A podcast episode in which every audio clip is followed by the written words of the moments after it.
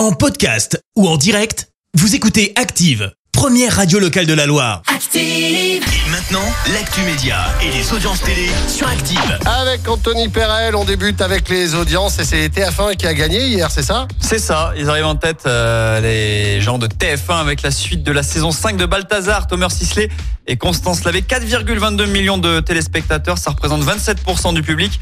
En deuxième position, France 2 avec l'interview de la première ministre Elisabeth Borne, on en a parlé ce matin dans les infos. 2,75 millions de personnes ont suivi cela. Et France 3 prend la troisième place du podium avec la rediff de La mort est dans le prix, un téléfilm porté par Fred Testo qui a attiré 2,7 millions de téléspectateurs. Personnellement, j'ai rien regardé, comme c'était ma première matinale. Fallait se lever tôt pour trouver les dernières infos. D'ailleurs, j'ai une petite devinette pour toi, Fred.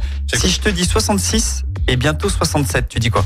Et bientôt 68, euh, 69, euh, 70, 71. euh. Ouais, ça je sais compter, Ouais, je sais. Bah, De toute façon, si t'avais trouvé, j'aurais cru que t'avais avais triché. 66, c'est le nombre de bébés qui sont nés des couples fondés par l'émission euh, L'amour est dans le pré sur M6. Ah oui. Je sais pas si t'es fan ou pas. Pas du tout. Le concept existe depuis 18 ans, donc ça fait quand même du 3-4 bébés par an.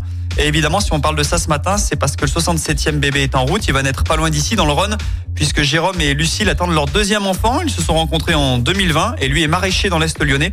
Ce sera donc le 60e euh, enfant de L'amour est dans le pré. C'est un joli petit succès quand même pour euh, l'émission, puisque le but était de faire des rencontres. C'est le 67e pour un bébé qui va naître dans le Rhône, c'est ça? C'est ça.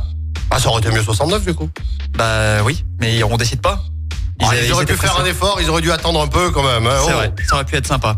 Voilà, seconde actu. Alors, c'est pas vraiment une actu TV, euh, c'est du cinéma, pas la petite lucarne, comme disait le très euh, connu François Pignon dans le dîner de con.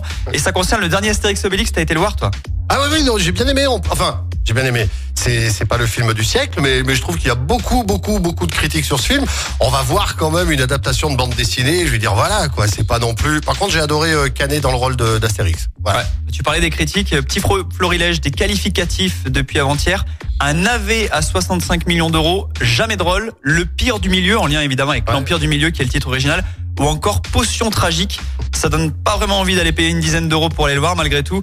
Euh, en tout cas, le film a réussi et c'est très rare à mettre d'accord la presse spécialisée et les spectateurs. hein. Et pourtant, c'est, euh, il fait partie, je crois, des, meilleurs lancements de films français depuis 10 ans. Donc, euh, c'est, c'est, pas mal. C'est dommage, mais, ça se regarde tranquille. Hein. On pose son cerveau à l'entrée du ciné et puis terminé, quoi. Franchement, ça se regarde bien.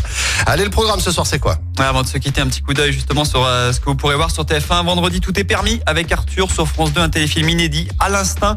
Sur France 3, 300 cœurs, c'est de la chanson. Sur France 5, l'horloger Saint-Paul, c'est un film. Et pour finir sur M6, Nicky Larson et le parfum de Cupidon. Ah, ça, c'est bien, par contre, avec la bande à Fifi. C'est Eh ben, si ça te plaît. Ça, Nicky Larson et le parfum de Cupidon. C'est très très bien, c'est rigolo. Si vous voulez bien vous marrer, vous pouvez regarder ça ce soir sur M6. Moi, perso, je vais regarder ça.